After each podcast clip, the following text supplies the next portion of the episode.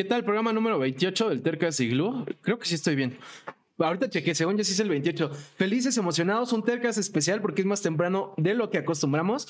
Pero el día de hoy traigo, oh, el día de hoy es pleonasmo, tengo que quitarme ese pleonasmo. Hoy traemos un invitado que, que estoy platicando con él desde hace más de un año porque lo quería traer al programa. Es un streamer, creador de contenido enfocado sobre todo a Legends of Frontera. Ahorita ya, ya platicamos un poquito, pero bueno, aprovecho para darle la bienvenida a Panda, Sensei y agradecerle por tomarse el tiempo de estar aquí. Eh, gracias a ti por la invitación. Eh, lo que te he dicho antes, lamento haber tardado tanto en, en ah, podernos organizar.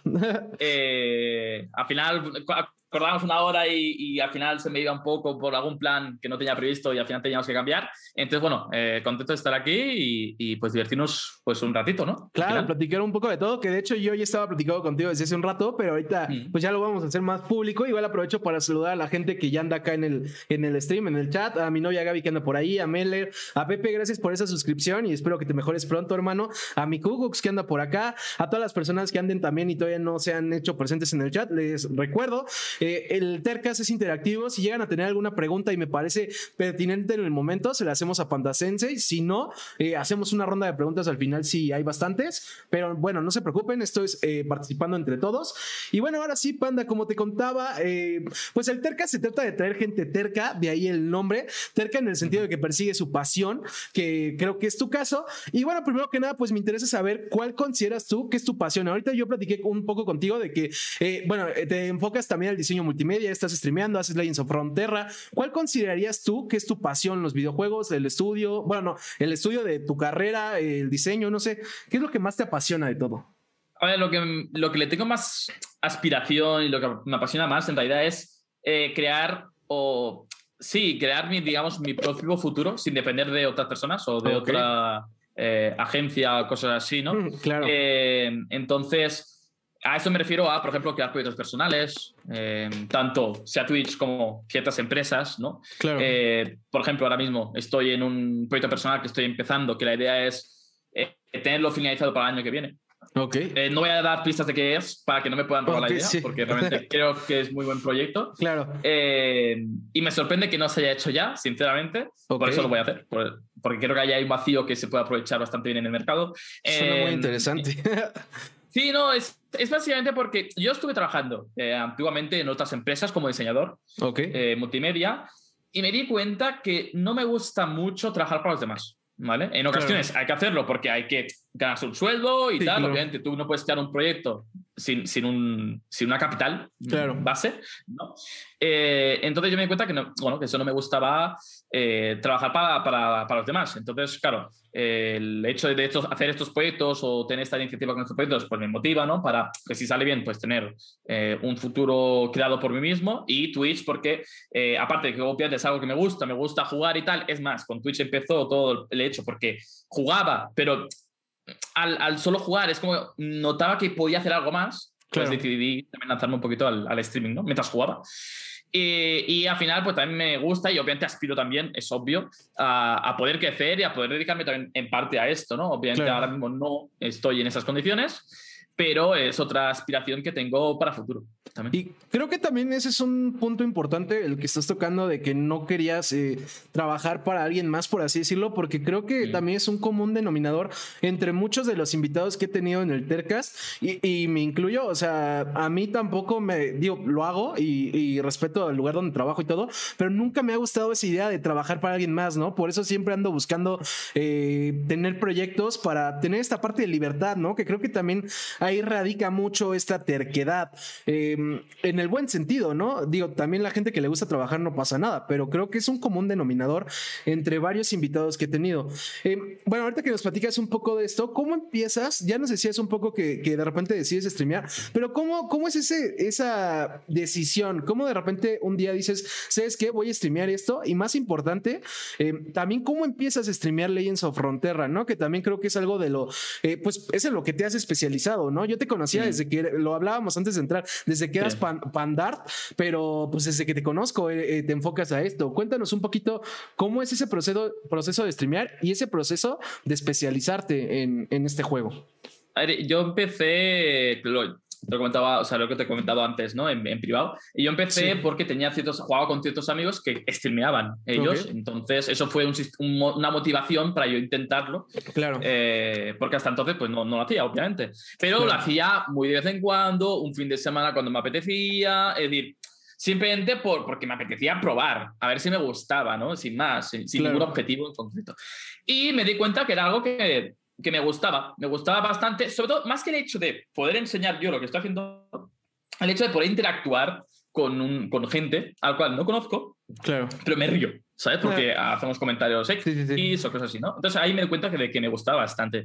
Y poco a poco, pues bueno, iba eh, haciendo streamings más de vez en cuando. Claro, si al final si te gusta más, pues te dedicas más a ello, ¿no? Claro. Eh, hacía un poquito más de horas, me compraba una cam o algo así, de poca calidad, también te digo, eh, hasta que empezó, a, bueno, que vi durante el décimo aniversario, creo que es de, de Riot, ¿no? Que presentaron un montón de juegos, claro. que si uno de lucha, que si el juego de cartas, que si otro juego de no sé qué.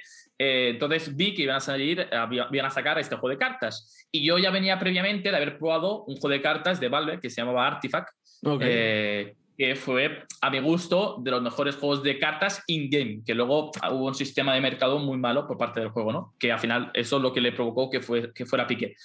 Y, y entonces dije, vale, sé que los juegos de cartas me gustan para streamear y sé que el LOL o Riot tiene es una buena empresa, hace buenos productos y sé que tiene mucho público. Sí, eh, League of Legends, ¿no? Entonces dije, voy a intentar probar con Runeterra, porque aparte pude probarlo en una fase beta cerrada que hicieron y lo pude probar y me gustó el juego. Dije, vamos a probar. Y ahí fue cuando empecé ya seriamente, eh, de, de, tomármelo no como un oficio, pero sí de forma regularmente, con un horario fijo, eh, todos los días, etcétera, etcétera, ¿no? Y ahí fue cuando empecé a, a darle caña a los streams. Claro.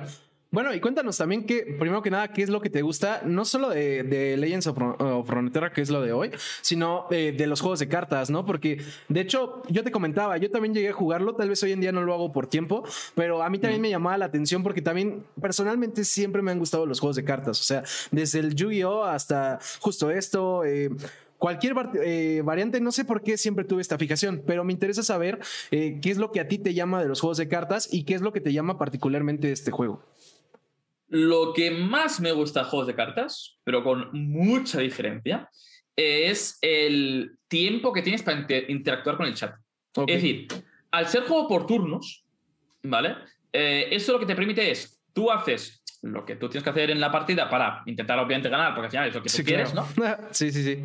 Pero en el turno del oponente, obviamente, aparte de un poco pensar lo que tú quieres hacer después, te da tiempo para interactuar con el chat. Claro. ¿Vale? Y es, de los pocos géneros de juego, aparte de los típicos RPGs por turnos o cosas así, que durante la propia misma partida tú puedes estar interactuando con el chat porque te da tiempo para ello. Y al final, a mí lo que más me gusta, más que el jugar a un juego de cartas, es interactuar con el chat, ¿no? Okay. Eh, yo sí, por ejemplo, en este juego de cartas no me permitiera interactuar con el chat por la forma en que estuviera hecho, yo no estaría jugando este juego de cartas, lo más probable, ¿no?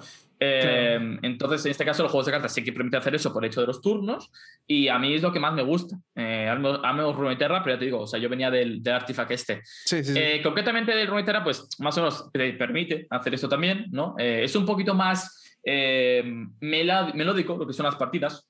¿No? Eh, de juego una única acción, hago una única acción y te toca a ti, ¿no? Entonces, eso pues sí es verdad que te da menos tiempo de espacio para interactuar, pero son pequeñitos espacios que tienes para, para igualmente ir, ir interactuando, ¿no? Porque al fin y al cabo tú para hacer una jugada pues tienes unos segundos o un, un, tipecito, eh, etcétera, etcétera. Y eso pues Runeterra lo mantiene y cosa que me permite eh, poder interactuar, sobre todo, que al final es mi objetivo principal mm, en juegos de cartas. Y aparte porque dentro de juegos de estrategia, pues a mí siempre me han gustado. Eh, los juegos de estrategia, eh, sea de cartas, sea RPG, sea los de em, tipo Warcraft 3 o cosas de estilo, ¿no? Eh, también me gustan bastante. Entonces, siempre me he dedicado bastante a estos juegos, así que, bueno, mm, no soy un ignorante en, los juegos de estrategia. sí, sí, claro.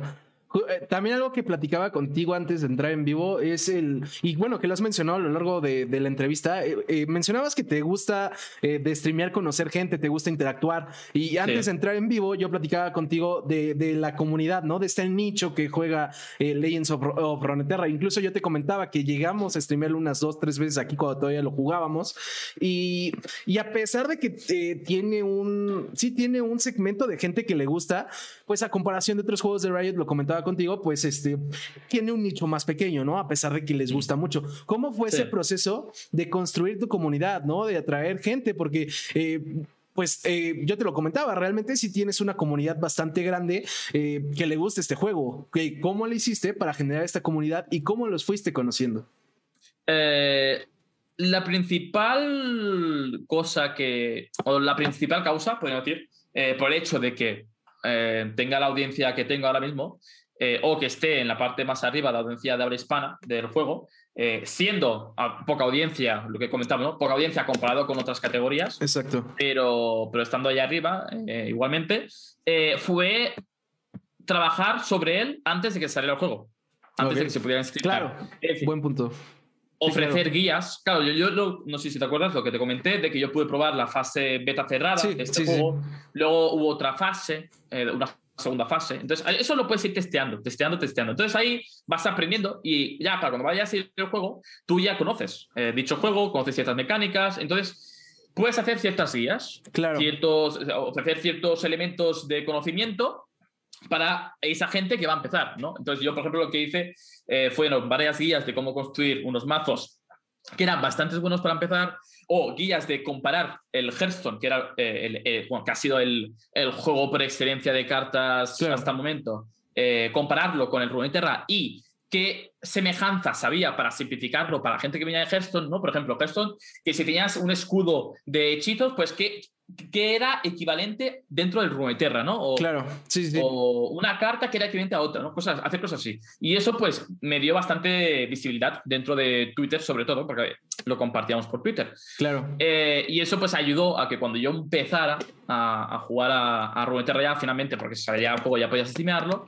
eh, pues ya la gente, pues ya me seguía desde Twitter y ya, pues, me tenía más contacto, ¿no? Eh, y entonces, principalmente fue así. Luego también, obviamente, todo esto lo trabajaba con otros dos compañeros, tres compañeros, eh, juntos. Entonces, claro, era, digamos, formamos un equipo, trabajábamos juntos, organizábamos un torneo. Antes de que saliera el juego, ya estábamos organizando un torneo para el mes que viene después de la salida. Qué chido. ¿Sabes? Que fue el primer torneo de, de Runeterra que hubo eh, de creadores de contenido y demás, ¿no? Que estuvo bastante, bastante interesante. Y pues obviamente eso pues da más audiencia, etcétera, etcétera, ¿no? Claro. Eh, y el hecho de, de, trabajar en equipo también, sobre todo, pues hace que si alguien tiene una audiencia y tú trabajas con ese, esa persona, pues esa audiencia te conoce, al igual que la audiencia, en mi caso, mi, mi audiencia, pues conocía a los otros tres miembros también, ¿no? Claro. Eh, etcétera, etcétera. Y eso pues también ayuda mucho al empezar un proyecto, en este caso en concreto el, el sí, Claro, claro, completamente de acuerdo. Eh, igual aprovecho para leer algunas de las cosas que, que ponen en el chat. No, mi Cucux, este, ahorita que me hiciste idear, no es coca, es, es agua, aunque no lo creas. Humberto Gastelum, que dice que va a ver la, que deja su view, que la va a ver en YouTube porque se perdió el contexto. No te preocupes, Humberto, gracias por andar acá. Y bueno, Pepe, eh, Pepe Wells justo decía que, que hablando de coca y, y Pepe entenderá el chiste, somos unos piedrosos. Eh, Pepe ponía que le dan ganas de jugar el Legends of, Frontera. Eh, sí, yo también seguramente lo voy a estar jugando nuevamente pronto. Y bueno, él preguntaba que, que si has jugado Magic, Pokémon, Yu-Gi-Oh! Hablando de juegos de cartas, ¿has jugado alguno de esos? ¿Te gusta no, de esos? ni Magic, ni Pokémon, ni Yu-Gi-Oh! Esos, justamente esos tres, no. Los que juegos han sido el Hearthstone, el, el, uno de, que era de Death Scrolls, no me acuerdo, el Death Scrolls Legends, creo que se llamaba, eh, que está bastante interesante también, y bueno, son juegos de cartas, y Artifact también, eh, y Artifact, eh, son juegos de cartas que, que, yo he estado jugando. El Magic no, porque visualmente no me llama mucho atención. Mm, no sé, es como que ese tono tan, tan realista que tiene y cosas así, y es mucho más complejo que el Runeterra, a pesar de que el Runeterra en sí ya es un poco complejo, el Magic es con muchísimo más. Y no, y no, me, no, me, no, sé, no, me atraía en sí, ¿no? Eh, él nunca ha sido de Pokémon y, y el Yu-Gi-Oh! pues tampoco, nunca, ni siquiera me mira la serie de Yu-Gi-Oh! O sea, no, no, no, nunca ha sido mucho Yu-Gi-Oh! tampoco. Entonces, esos juegos que he mencionado son los juegos con los que he tocado yo. Justo esos, Pepe, esos, ¿no? Eh, ¿para, cuándo los ¿Para cuándo los streams? Cuando justo le contaba a Pando antes de entrar que, que ya de vez en cuando se están haciendo, ya tuvimos uno hace poco, mi Gogus, pero eh, depende cómo estemos de chamba, pero te juro que, que, se está haciendo el esfuerzo por hacerlos, hermano. Y bueno, Panda, algo que también eh, tú comentabas ahorita es que mucha gente dices que llegó también gracias a que generaste contenido antes de que saliera el juego, ¿no? Aquí hiciste guías y demás. Y de hecho es, es interesante porque algo que yo no te había contado es cómo te conocí. Yo conocí tus contenidos y te empecé a seguir porque cuando em, eh, iba a jugar Legends of Frontera, encontré un video tuyo cuando quería como familiarizarme con el juego y así fue como te conocí. Entonces, claramente, eh, pues sí, sí, te, sí, como dices, eh, esa fue un, creo que ese fue un factor muy importante y fue un Tú, tú y el 80% de la gente, en realidad. claro. O sea, por las guías que hice en YouTube, por las guías que hice por Twitter, cosas así, en realidad. O sea, tal cual. Claro, es que parece que no, pero hacer este tipo de contenido ayuda un montón a crecer. ¿Tú quieres hacer en Twitch? ¿Tú quieres hacer en Twitch? No streames. Crea contenido en otra red social y luego di que tienes un Twitch. Sí, y ahí, ahí que haces mucho más, te lo aseguro. Claro, sí, ese es justo un consejo que dan muy seguido, ¿no? Por ejemplo, si alguien que nos está viendo está pensando en streamear, bueno, ese es un consejo básico que vas a ver justo en cualquier video de, de consejos para streamear. Hermano, sí funciona. Eh, en Twitch eh, eh, está complicado, está complicado que solo por Twitch lo logres, no es imposible, mm. pero está complicado. Bueno, Panda, algo que también me interesa saber, porque vuelvo a lo mismo, aquí es de perseguir pasiones y, y sí, pero también es de hablar también de la parte mala, entre comillas, de que es complicado, ¿no? Por eso se requiere ser terco para perseguir una pasión. Streamear es muy padre, pero también a veces es muy difícil. ¿Cuál ha sido tu tu peor stream o tu momento más complicado a la hora de streamear? El reto más grande que enfrentaste en algún momento. Pues no me acuerdo mucho, la verdad. O sea, siempre que he streameado ha sido porque realmente en parte de mí me apetecía hacerlo. Es decir, si un juego no me gusta, directamente no lo streameo. ¿Sabes? Eh, sí que me puede cansar, eso es una cosa. Por ejemplo, el en ocasiones me cansa. Claro. ¿Sabes? Pero, pero si no me gusta, intento no lo estoy Entonces, un mal stream por el hecho de la categoría que estoy haciendo, creo que no ha habido nunca. Sí que es verdad que ha habido eh, streamings en los cuales pues se me ha hecho un poquito más pesado y sobre todo por el tema de, más que pasarlo mal por un único streaming, pasarlo mal por saber si lo que estás haciendo es lo correcto. Claro. ¿Sabes? Eh, no, no, no, en único, único streaming, sino en conjunto, ¿no? Si, el hecho de haberte quedado en una categoría es lo correcto, si el hecho de no haberte cambiado o, o hacer una cosa y no hacer la otra, el, el pensar continuamente todo eso, incluido mientras estás haciendo streaming, es lo complicado más que el, el, un único streaming en sí, ¿no? Porque único streaming en sí no te podría dar ningún ejemplo de que yo lo pasara mal. Ok, eso es bueno, eso quiere decir que te gusta, ¿no? sí, a mí me gusta streamear, o sea, totalmente. Claro, Y, y, si hay un día que me ha pasado, ¿eh? un día que estoy muy cansado, me noto muy cansado porque he dormido poco tiempo o, o porque ha pasado algo, yo cierro antes el streaming y ya está. Lo único que siempre empiezo a la misma hora, pero a la hora de cerrar, si un día que estoy cansado, oye, gente, que estoy cansado, hoy directito, cortito de tres horas. Claro. ¿Sabes? que tres horas, dependiendo del streamer, es cortito o es mucho, ¿no? Eh, gracias bueno, para, mí, para mí es lo mínimo. Claro. a ver, mi, intervalo es, no es muy grande, es, es entre tres a cinco. O sea, mínimo tres, máximo cinco. ¿sabes? Ok. Me van con tres horas. claro. Eh, gracias por ese follow, eh, Jika. igual saludos a Vivo Lord, Lanes of Fronterra, que anda por acá. Les recuerdo, por si llegaron tarde, eh, si tienen preguntas, también pueden mandarlas. Si son pertinentes, las leemos en el momento. Si no, se guarda para el final una ronda de preguntas, pero participen, participen.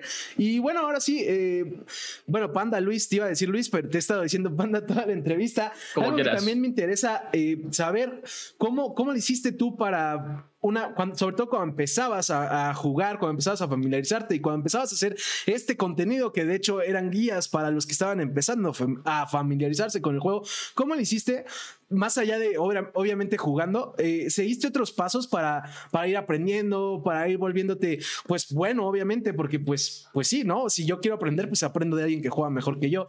Eh, ¿Seguiste algún tipo de, de pasos, de fórmulas para, para ir mejorando? Si bien obviamente no hay una guía como tal eh, de cómo ser bueno. Para mi jugabilidad, no. o sea, para mi forma de jugar nunca he seguido pasos de nadie. simplemente eh, yo aprendo a base de mis errores, jugando, me refiero. Y entonces ahí pues aprendo, aprendo, ya está.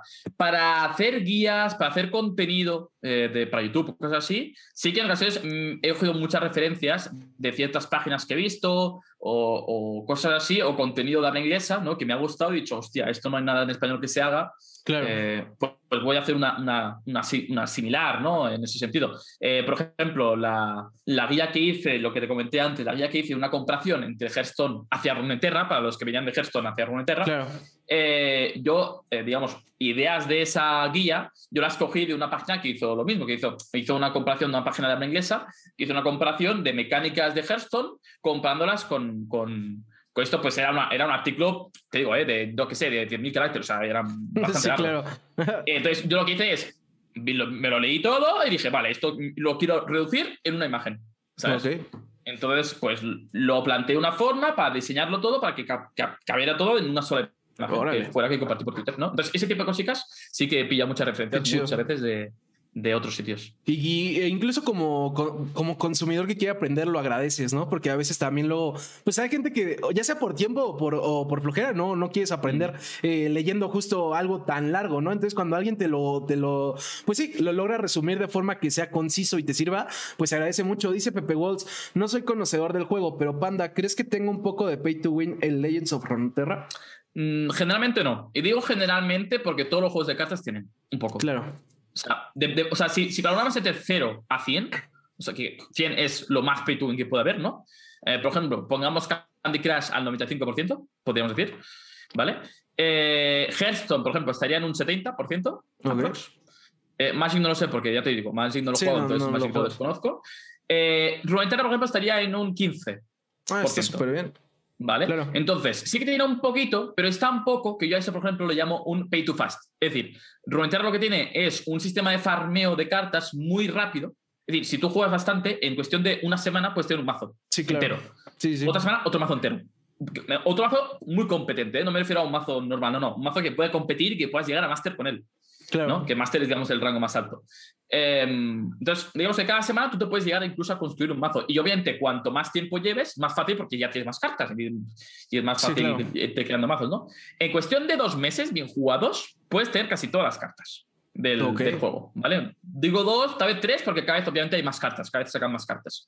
Claro. Eh, entonces, por eso le llamo un pay to fast, porque realmente es tan fácil conseguir las cartas que lo único que consigues pagando es que el primer día tener todas, pero que en una semana tu, compañero que no ha pagado ninguna carta las va a tener también en una semana. Entonces, es un pay to fast más que un pay to win. Claro, y está súper bien, ¿no? Porque algo que yo me quedaba pensando y que creo que hablamos aquí con algún invitado, no recuerdo con quién, es el hecho de que todo juego eh, que esté adaptado o que sea específicamente para mobile, generalmente trae este tema del, pay to win, ¿no? Entonces el hecho de que tú nos digas que pues, considerarías que es un 15% se me hace eh, pues bastante positivo, o sea, es un número súper bajo.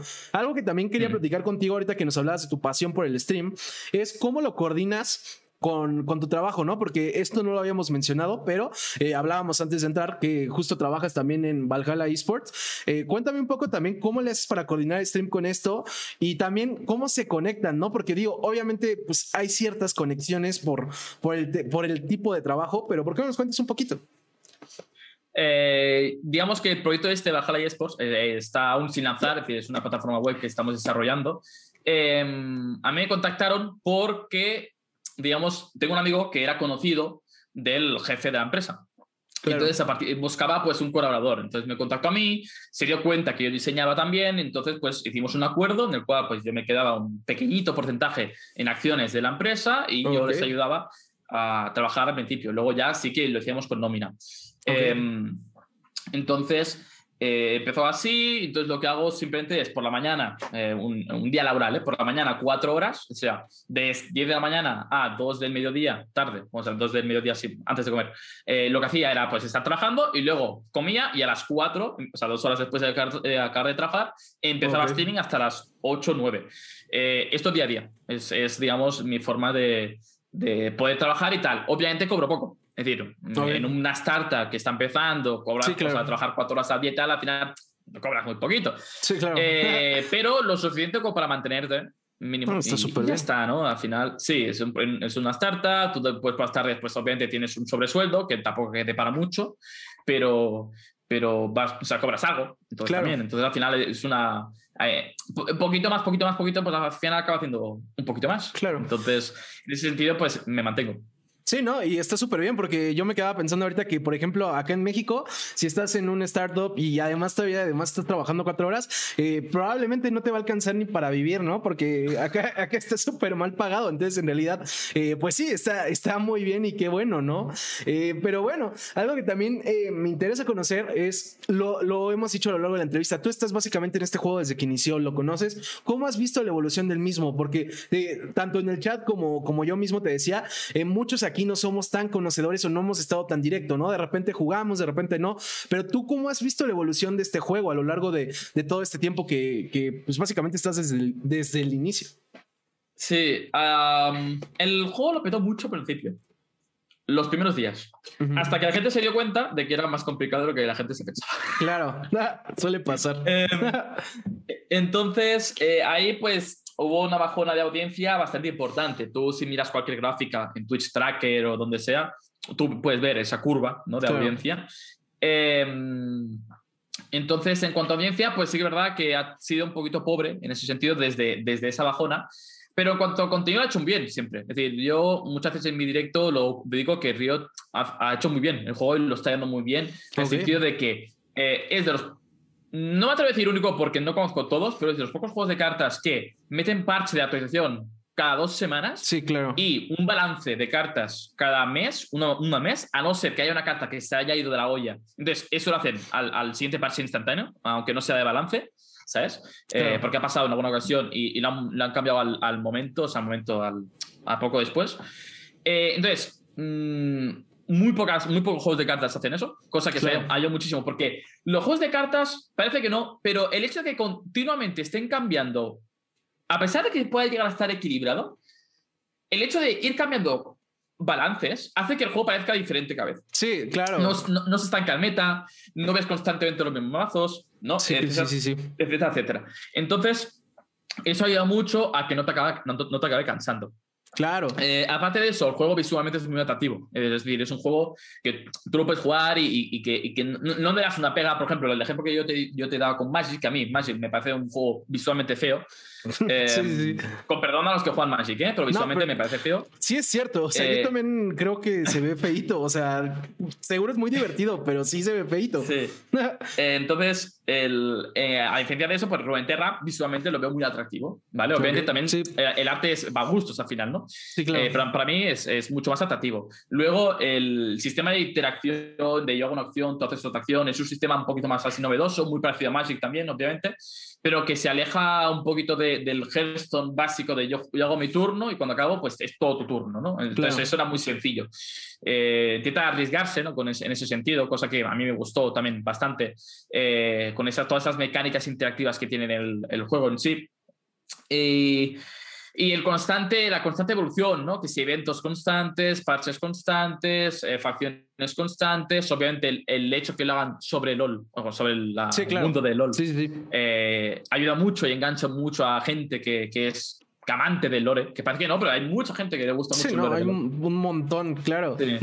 Eh, y, eso hace pues que mucha gente se tenga que, se tenga que informar dentro de Runeterra para saber las historias, porque digamos, no será simple vista, pero si tú amplías lo que es el arte de una, de una carta, eh, tú puedes leer una descripción sobre algo, sobre una información ¿no? que, te, que, te, comenta sobre la, el arte que estás viendo de la carta. ¿no?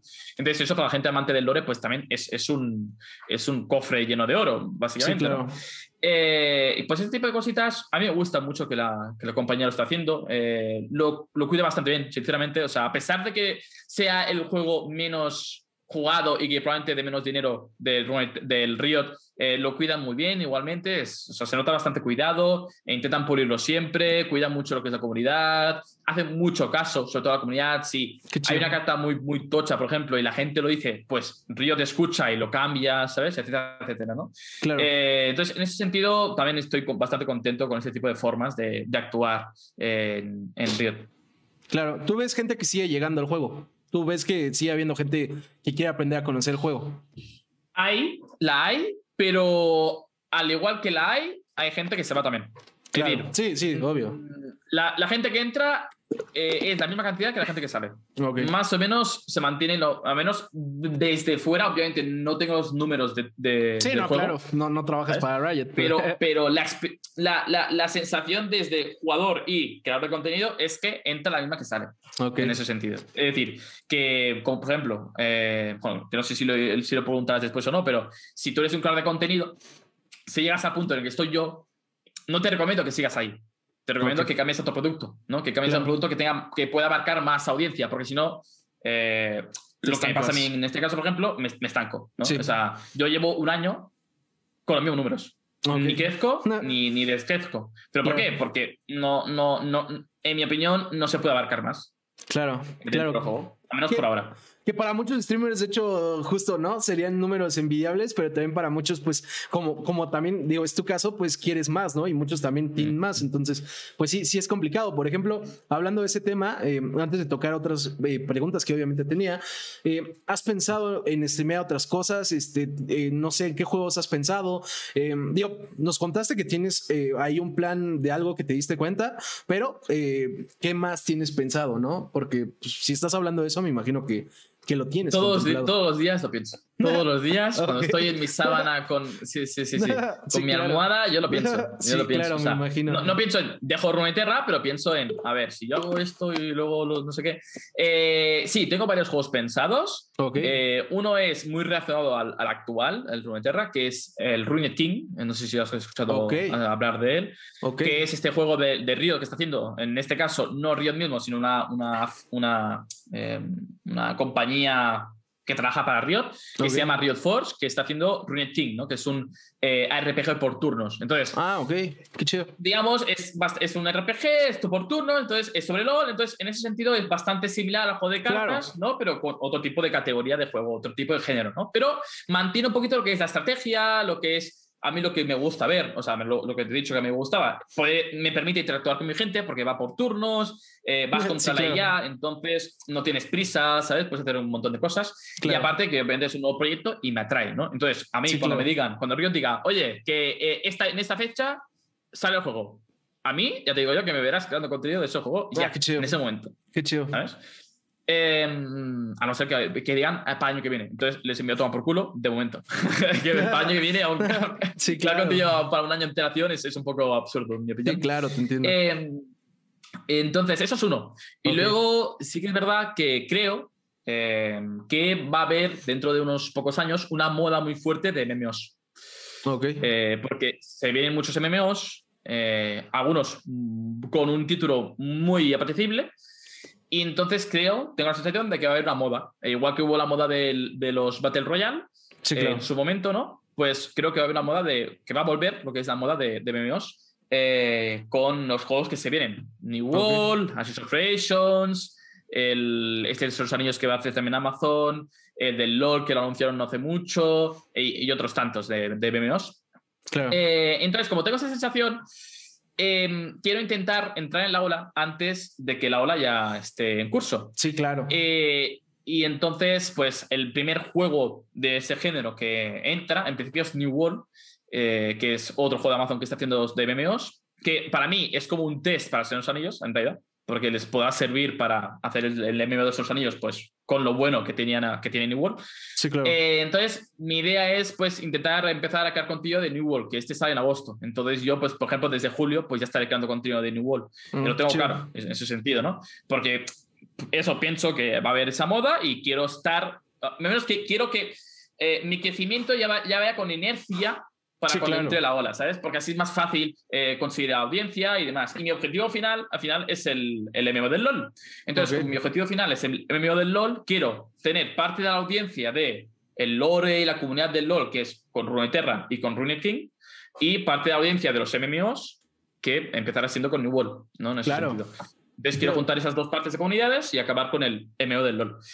Eh, ese es mi proyecto, claro, es un proyecto a largo plazo, es hasta dentro de cuatro años dudo mucho que tengamos información sobre, sobre el MMO del LOL, ¿no? Pero, pero bueno, al final es. Eh, cuando tú haces un proyecto, nunca lo haces a corto plazo. Generalmente lo haces a largo plazo. Sí, Porque si es a corto plazo ya dependes de la suerte. Y no soy una, una persona que se quiera eh, sujetar mucho lo que es la suerte, sinceramente. Pues, pues, eso está bien, ¿no? Y tiene un poco que ver también con el tema de lo que hablábamos de que te gusta la estrategia, pues es un pensamiento estratégico. Algo que yo ahorita mm. me quedaba pensando, y ya lo había pensado desde hace rato, es este, esta, este pensamiento, esta filosofía que tienes también como de, de adelantarte ciertas cosas, ¿no? O sea, pasó con Legends, eh, te adelantaste y empezaste mm. a hacer contenido y a jugarlo antes que la mayoría. Estás hablando ahorita de tus planes, que también un poco es adelantarse.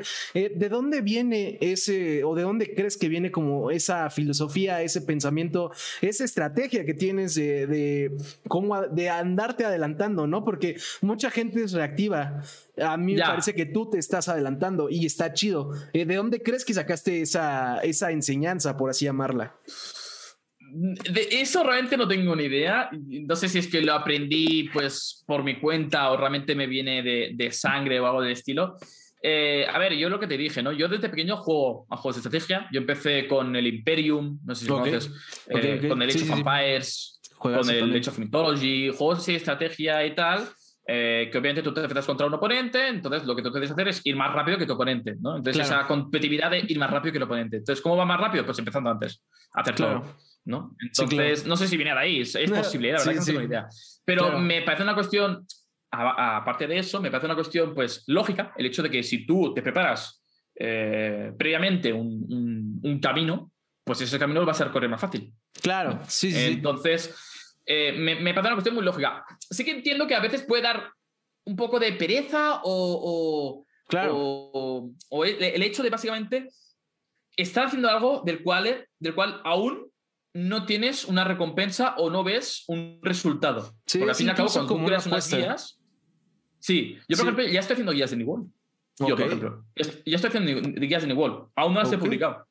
Estoy haciendo una comunidad en igual que aún no he publicado. Sí, Entonces, claro. todo, todo, ese trabajo que estoy haciendo, eh, por ahora no hay ningún resultado porque no, no lo he pasado. Pero es un camino que estoy llenando para que toda la gente que quiera que pase por mi camino, ¿sabes? Pues ya estará hecho. No tendrán que construirlo ellos, ¿sabes?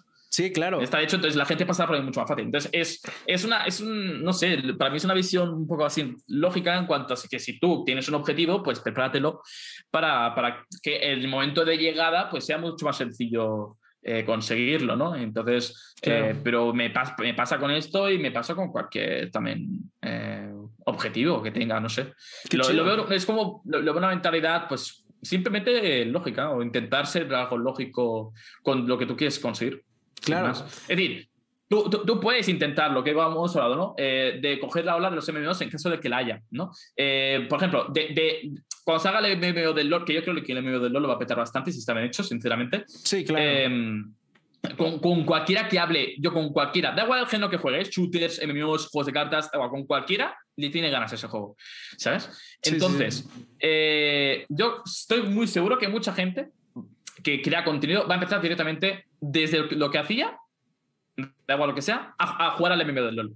Entonces, claro, eso es tener mucho, intentar tener suerte en, en, en, entrar fuerte en ese mundillo y cosas así, ¿sabes? Sin haberse preparado nada. A mí eso me parece que depende de la suerte. O sea, te puede salir bien, pero si te sale bien es generalmente porque, porque habrás tenido suerte tal vez o porque habrá pasado algo en el cual reaccionado con suerte, ¿no? Entonces, eh, a mí si te lo preparas previamente, para mí bastante mejor, más fácil conseguirlo. Si tú vienes de MMOs, eh, tu comunidad está más acostumbrada, etcétera, etcétera. Claro, sí, ¿no? Y, pues sí, eh, yo creo que a pesar de que hablábamos de que es como apostarle cuando te adelantas, pues también, en realidad también cuando no te adelantas le estás apostando, ¿no? Porque como dices, si te subes a la moda, este, pues le estás apostando a que le vas a ganar a los otros, no sé, 500 por dar un número y se subieron a la misma moda, ¿no? Y sí puede pasar, eh, pero las probabilidades eh, no están de tu lado. Sí, no, claro, obviamente. Y ejemplo, lo podemos comparar, por ejemplo, con, con las criptomonedas. Tú cuando compras una criptomoneda, generalmente una persona que es buena la compra antes de que crezca. Sí, o sea, sí, sí. previamente intuye que eso va a crecer, las compra y pues dos semanas después, ¡boom!, crece. Eso es una persona que se lo sabe y se sabe el proyecto y sabía que eso iba a crecer. Es una persona muy buena con gestionando eso, ¿no? Pues simplemente es, es buscar ese punto. Claro. Saludos a los que le atinaron con los Dogecoins, ¿no? Que ahorita están arrasando. Eh, algo que también, bueno, mencionaban en el chat hace rato cuando hablábamos un poquito de, los mazos y demás. Mencionaban, por ejemplo, que el mazo de, bueno, decían, el mazo de Timo, el que te llenaba de esporas, estaba bien roto en su momento, ¿no? Ahorita que hablábamos, bueno, que hablabas de, los parches, de cómo se ha ido actualizando, que hablabas, este, pues, de, cómo el juego va, va cambiando, el meta va cambiando, que justo yo estoy de acuerdo, creo que lo chido de esos juegos es, es eso, ¿no? Que como el meta cambia, el juego es distinto es algo que me gustaba también del TFT, algo que le gusta a la gente de LOL, etcétera. Em, mm. ¿Hay algún más o alguna carta eh, que más allá del meta, más allá de qué tan buena es hoy en día o de lo que fue, para ti guarda un significado especial? O sea, esas que, que no sé, son como tus favoritas, porque por ejemplo, a mí me contabas antes de entrar en vivo que este tema de que en algún momento hubo un tema de piratas, ¿no? También aquí relacionado con, con lo que hacías, ¿no? Y yo me quedaba pensando de, bueno, igual y no sé, le guarda cariño también a Gangplank, pero no sé, o sea, me interesa saber si hay algún mazo, algunas cartas que para ti guarden significado, más allá de lo útiles que puedan ser hoy en día o de lo que fueron. Eh, a ver, yo siempre, a ver, yo soy bastante fan a lo que son mazos tipo dragones, ¿vale? Pero porque me gusta mucho, me considero bastante bueno en decks que se relacionan en interactuar entre mesa, ¿no? Y prever o guardarte herramientas para, para, prever o posibles jugadas del oponente. En ese sentido, con ese tipo de decks, yo me considero bastante bueno, sinceramente. Es como me siento más familiarizado. Ahora, cartas en concreto, no te sabría decir ninguna, la verdad. Sí que es verdad que con el Karim le tengo bastante afecto, porque antiguamente fue, con el primer campeón que yo llegué a Master. En, la, primera, la primera temporada que hubo de Runeterra. Fue con el campeón que llegué a Master, entonces creo que le tengo afecto por ello. ¿no? Eh, pero solo por eso. Tampoco es que fuera un personaje súper especial. Sí, no, eh, claro. Fuera de eso. no, claro salvo esa, esa circunstancia, creo que no hay ninguna carta en la cual diga, wow, estoy enamorado de esta carta y pase lo que le pase, yo esa carta la querré siempre. Creo que, creo que no hay ninguna. Ok. ¿Y hay alguna, alguna partida que recuerdes en particular de esas que pues todos recordamos de repente el, juego que, que, valga la redundancia, jugamos, recordamos una en particular que por alguna razón fue especial, ¿no? O sea, ya sea porque parecía que íbamos a perder y la remontamos, ya sea porque, no sé, en un shooter ganaste con nada de vida, etcétera. ¿Cuál, cuál partida en particular tú recuerdas así que digas, siempre la voy a recordar? Recuerdo varias. Claro, o sea, son todos, una buena y una mala. Eh, ok. La buena, por ejemplo, fue eh, una que iba contra un deck que lo que hace es que cuando llega a un punto te rompe el mazo, te lo destruye directamente y solo te deja cuatro cartas en el deck. entonces tienes cuatro turnos en los cuales tú robas, ya que llegas al quinto turno, mueres porque ya no tienes más cartas, ¿vale? Entonces me quedaba una, una, única carta. Y toda mi mano eran cartas de robar cartas. Es decir, que si yo jugaba una carta de esas, pues perdía porque me sí, quedaba te acababan las cartas, claro. entonces, en el último turno, que era mi ataque, esa última carta, que solo lleva una copia en todo el deck, esa última carta que me salió, eh, era un, cartonazo súper tocho que me invocaba un bicho 30-30. No sé si tú sabes cuál es, el catástrofe, que es eh, por un maná, un 30-30 con abrumar, que es que hayas jugado como 20, 20 cartas diferentes en el deck, ¿sabes? Eh, pues justamente tenía esa última carta, a, pesar de que el oponente me había roto todo el mazo prácticamente, ¿sabes? Pues esa se salvó y era la última carta y con esa conseguí ganar, ¿no? Entonces, eh, esa era buena. Luego la mala fue, tú sabes que con piratas tú puedes robar las cartas del oponente. Sí, sí. creo que en el juego se llama Birlar, si no me equivoco. Eh, bueno, Birlar en, en, en, en castellano, en, el idioma de Latam, porque son como, lo, traducen diferente, no sé, en qué, no sé cómo se llama. Eh, pues el caso es que el oponente me robó solo dos cartas. Ok. Dos cartas solo, en toda la partida. Pues justamente esas dos cartas eh, y estaba a top de que se le llama cuando no tienes mano y estás, o sea, juegas lo que estás robando porque ya no tienes mano para jugar, ¿sabes? Pues esas dos cartas que me robó fueron dos cartas que le resucitaron la partida porque le permitió hacer una vuelta a partida a que la carta que me robó justamente le permitió hacer eso, ¿sabes? Sí, sí. dos veces.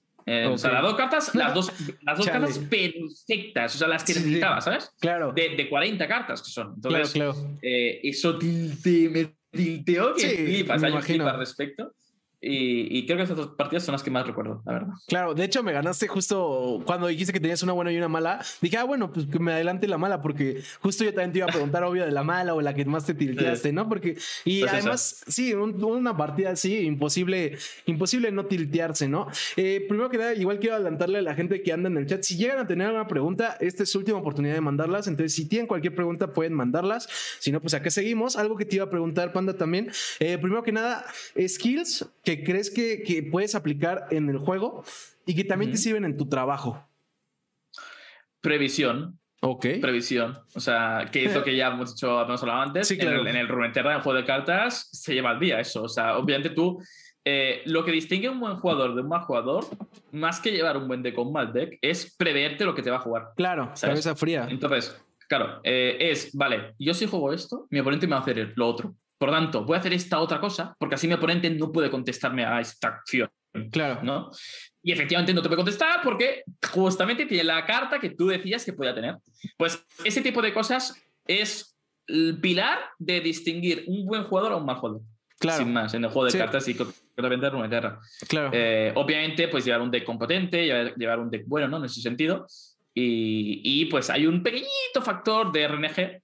Okay. Eh, que RNG es como la aleatoriedad dentro del juego. Sí, sí. Pero principalmente lo que te he dicho, esa, la principal skill es intuirte lo que tu oponente tiene en mano. Claro. Y a partir de ahí tú jugar tus herramientas. Claro, y sí, como, como dices, creo que aplica tanto en el trabajo como en cualquier trabajo, creo, además, como en, en, el juego, ¿no? Y también creo que también cualquier juego. Algo que también tenía la duda, Panda, ¿cómo has visto eh, el cambio en la comunidad ahorita que, bueno, que hace un rato hablábamos de eso, ahora que salió el Wild Rift, ¿no? Porque era algo que yo también pensaba, eh, no sé, yo siento que este juego, eh, al menos sobre todo por el hype que genera obviamente un juego nuevo, podría haber jalado gente de, de todos los videojuegos de, de Riot, ¿no? Entonces, no sé qué opinas tú tú de, de este lanzamiento? Eh, a ver, yo el Wild Rift ya lo probé en su día y tengo que decir que a mí no me gustó. O sea, es literalmente un LOL, sin más, pero con menos cosas, ¿no? Es decir, eh, claro, ahora creo que ya, ya, ya, está, pero el momento que salió en Europa, porque salió un poco antes que en LATAM. Sí, que en LATAM. Em, salió en las Rankeds, eran juego lo que, lo que me apetezca. yo quiero ir de support, bueno, no es un buen ejemplo, yo quiero ir de, de top pero si hay un tío, o sea, y a pesar que digo en el chat, voy de top, y pues si hay un tío que selecciona antes que yo y le apetece ir de top y no ha dicho nada, le sudo tres cojones lo que tú hayas dicho que va de top. Sí, claro. Entonces, eh, era algo muy tóxico. y más tóxico que en el LOL. Y fíjate que es, difícil decirlo, ¿eh? Pero era más tóxico que el LOL. Ahora no sé cómo estará. Ahora supongo que eso le habrán cambiado o habrán creado un sistema tal vez de ranqueo un poco más eh, sólido, ¿no? Eh, pero en ese momento era un poco esto. Entonces me decía, tío, para jugar a esto juego al, League of Legends, ¿no? Aparte que no soy un gran fan de los juegos de móvil, o sea, no, no suelo jugar en móvil. Sé que sé que en LATAM y, sobre todo en Asia, fuerte. sobre todo en Asia se juega mucho en móvil. Entonces yo entiendo que en esas, en esas regiones eh, intuyo que está muy, mucho más potente el, el, o puede estar mucho más potente el Wild No sé cómo está ahora la verdad, en cuanto a audiencia, lo desconozco. Eh, no sé si, si, si, lo juega mucha gente, si lo ve mucha gente, eso no lo tengo ni idea porque no lo consumo. Claro. Pero la cosa que tiene, el problema que tiene Riot en sí es que hay juegos en los cuales nunca, sabes 100% que nunca te va a entrar público. Es decir, eh, en el juego de Runeterra, un poco probable vaya a venir uno que juega League of Legends. Sí que uno que juega al TFT puede venir a Runeterra. Pero uno que juega League of Legends full dudo mucho que se acabe quedando en Runeterra. O que lo, tal vez si lo prueba, hace dos tutoriales y lo desinstala. Probablemente, ¿sabes? Entonces se hace un poquito más complejo el hecho. Will Rift es más sencillo porque al ser tan parecido al LOL, pues lo, puedes, lo, puedes eh, jugar más fácil, ¿no?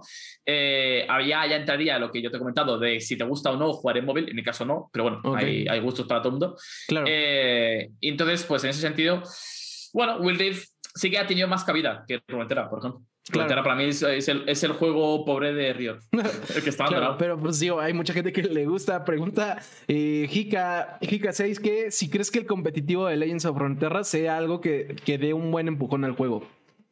Eh, está, se está desarrollando ahora el competitivo, está empezando, bueno, ya lleva unos mesecitos, pero obviamente unos meses es poco tiempo, ¿no? Como para decir, es la hostia. Eh, se está desarrollando, eh, obviamente puede dar un empujón, al final cada dos meses se hace un torneo que dan reparten creo que un total de 20.000 euros o dólares, mejor dicho, en, por, región de juego. Es decir, 20.000 en, en, Europa, 20.000 Asia, 20.000 eh, Norteamérica Latam, los juntan, y 20.000 eh, creo que es Oceanía, creo que está en otro servidor, si no me equivoco. O, Asia del, o Asia del Sur. Ay, no me equivoco de qué ciudad era. O sea, no, no, no me acuerdo qué ciudad era. Pero sí, entonces están haciendo ya torneos 20.000 al, al cada, tanto y tal, cada dos meses y tal, que es bastante, obviamente. Si tú eres una persona que se especializa mucho y eres muy bueno, pues tú te puedes al final ganar un poquito de dinerillo, ¿no?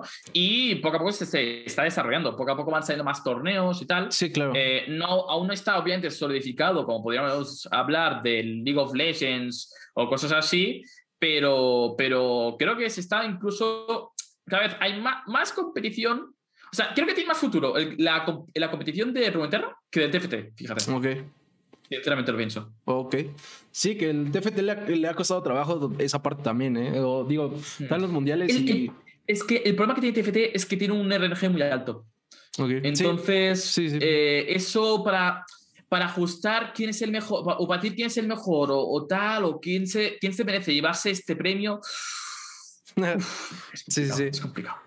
Sí, sí, justo, de hecho, digo, hemos tenido varios invitados también de TFT aquí y bueno, también he visto las competencias y luego el problema también mm. es eso, he visto mucho, muchos que, bueno, por ejemplo, yo te hablaba también de Clash Royale, que es algo que streameamos aquí, creo que los dos he visto mucho que, que luego con el competitivo, cuando no llegan por justo por este tema, em, se tiltean, ¿no? Y se alejan un poco del juego por un tiempo, porque eh, está este tema, eso es, es bastante cierto. Em, algo que también te quería preguntar, Panda, es, ¿a qué mazo y por qué se parece más Panda Sensei? Uh, uf. Yo creo. A ver, ¿qué mazo se parece más a mí? Sí. A ver, claro, te diría de dragones, pero porque lo he jugado muchísimo. Lo he spameado muchísimo, a pesar de que es un deck que nunca ha sido meta. O sea, dragones, por lo menos por ahora, nunca ha sido meta. Claro. Eh, eh, yo, pues, como un inútil, pues lo he estado spameando que flipas. Sí, claro. Eh, entonces, claro, esa inutilidad con el hecho de que considero que es un deck bastante menospreciado, porque realmente creo que tiene potencial, creo que también me representa bastante, ¿no? El, la sorpresa, el, el juego mid-range en ese sentido. Eh, tiene muchas herramientas de predecir. Tú te guardas muchas herramientas para contestar al oponente en ese sentido, ¿no? Entonces, eso también soy bastante yo. O sea, me gusta, me gusta ese, tipo de cositas, ¿no? De, me haces algo, pero te contesto a ese algo porque sabía que tenías ese algo. claro. Eh, entonces, ese tipo de cosas a mí me molan. Eh, me molan bastante dentro del juego, por tanto, te voy a decir eh, dragones, pero también podría ser un control. Cualquier mazo deck más o menos control y tal, que pueda contestar a acciones del oponente, también me gusta. Claro. Bueno, y ya casi para finalizar, ¿Qué juegos fuera de Legends of Runeterra y fuera del stream te gusta mm. jugar cuando juegas? Que me imagino que tal vez no, digo, estoy asumiendo, tal vez no puedes jugar tanto porque suele pasar, pero ¿qué juegas cuando no estás en stream que no sea Legends of Runeterra? Eh, tengo algo tiempecito, cada día un par de horitas eh, ah, le doy, por ejemplo. Yo acabo hacia las 8 últimamente eh, los streamings, entonces cuando acabo, me hago la cena, acabo a las 9 y media. claro, yo me voy a dormir a las, bueno, a una. ¿vale? Más o menos. Entonces, eh, depende de lo que, del trabajo que tenga, aprovecho a hacer un poco del trabajo personal, sea proyectos como el que te he dicho, sí, o otras cositas. Eh, y finalmente, pues hago otra vez algunas partidas al LOL, un par, o cosas así, ¿no? Tengo una amiga que, que también es creadora de contenido, que se llama Itzhika, con la que suelo jugar al LOL, por ejemplo. Eh, entonces me va a épocas. Últimamente, en estas fechas en concreto, le doy un poquito más al LOL, pero sí que es verdad que estuve pues, un tiempecito dándole a otros juegos, etc. Voy cambiando poco a poco, pero ahora, ahora, mismo creo que el que más juego off streaming es League of Legends. Bueno, el que el único en realidad. O sea, salvo League of Legends, ahora mismo off streaming, creo que no juego a ninguno más. Porque es que tampoco me llaman muchos más ahora. Eh, pero sí que sé con seguridad, por ejemplo, que cuando salga Diablo 4 eh, lo voy a jugar off Steam también, ¿no? Eh, cosas así, pues también lo jugaré off Steam porque me llaman la atención y, son juegos en los cuales sé que jugar por mi cuenta lo disfrutaré. Claro. Claro, porque justo, también de ahí venía la pregunta, ¿no? Creo que hay juegos que justo se disfrutan más off streaming, como comentas. Y bueno, eh, ahora vienen las preguntas que son obligatorias en el Tercas. Primero que nada, Panda Sensei, ¿te consideras una persona terca? cuando tengo las ideas muy claras, sí. Ok. Que y, y para tener las ideas claras he tenido que revisarlo mucho. Ok. Pero sí. Justo yo lo pensaba también como me contabas lo del mazo de, dragón, ¿no? Que decías que, no, que no es meta y que aún así lo juegas. Me quedé pensando, bueno, eso también es de tercos, ¿no? Bueno, y ahora, ¿qué tanto te ha afectado o qué tanto te ha ayudado el ser terco a la hora de perseguir tu pasión? Ah, cometer muchos errores. Sí, claro. Creo que eso tengo que destacarlo. Sí, sí. Eh, pero también, gracias a eso, aprender mucho. Eh, y. Ah, a ver, es que yo, yo destacaría cometer errores, sinceramente. Y, pero saber, saber admitirlos eh, es la otra. Em, principalmente eso, probablemente. No sé si me dejo. Es posible que haya más cosas, ¿eh? ya no tengan en cuenta, pero yo creo que eh, a menos es lo que me ha ido primero por la cabeza. Lo primero en la cabeza es lo que me ha ido. Ok, súper bien. De hecho, bueno, aquí justo decimos siempre, eh, después de hacer esta pregunta, sean tercos, no sean necios, eh, y reivindiquemos el ser terco, porque sí ayuda en ciertas cosas para perseguir la pasión, pero también afecta. tengan cuidado con eso. Y bueno, Panda, algo que también hago desde esta segunda temporada con los invitados es pedirles tres recomendaciones de algo, dependiendo del invitado decido que esto es para dar un contenido extra a las personas. En tu porque ya se va a acabar la entrevista. En tu caso, eh, recomiéndanos tres creadores de contenido, además de Panda Sensei, que, que consideres que, que deberíamos ver. ¿Sobre Runeterra o, de lo que tú quieras. sobre lo que... De lo que tú quieras. Vale. una creadora de contenido que es la que te he dicho, Itzhika. Es eh, muy buena creadora de contenido, es una persona súper, súper, súper amable, es un encanto. Eh, ahora mismo crea contenido de, de Genshin Impact. Ok, ah, qué eh, chido. Pero es una persona que, que se trabaja muchos proyectos, se le ocurra mucho, muy trabajadora y muy encantadora. Entonces, esa persona es una persona que recomiendo mucho. Ah, después diría Gladup, es un creador de contenido, no lo, sé tanto, pero sé que es muy bueno, tiene una forma de comunicación espectacularmente chula. Entonces, solo escucharlo, yo creo que ya disfrutas. O sea, independientemente de si te gusta lo que, el juego que juega o lo que sea, creo que disfrutas. Y tercero, tercer creador de contenido. Eh, no lo sé, ya es que solo no veo tantos, fíjate. A ver, te diré, te, diré Ibai porque realmente me paso de vez en cuando y siempre que me paso me río. Entonces, claro, al final...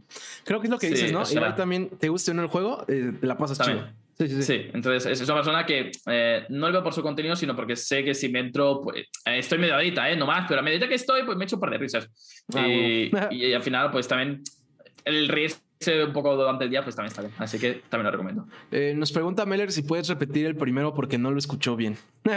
It's Hika. ITS de It's en inglés. Y Hika es H-I-K-A. Ahí está Meller para que no digas que no lo repetimos o que no te leímos.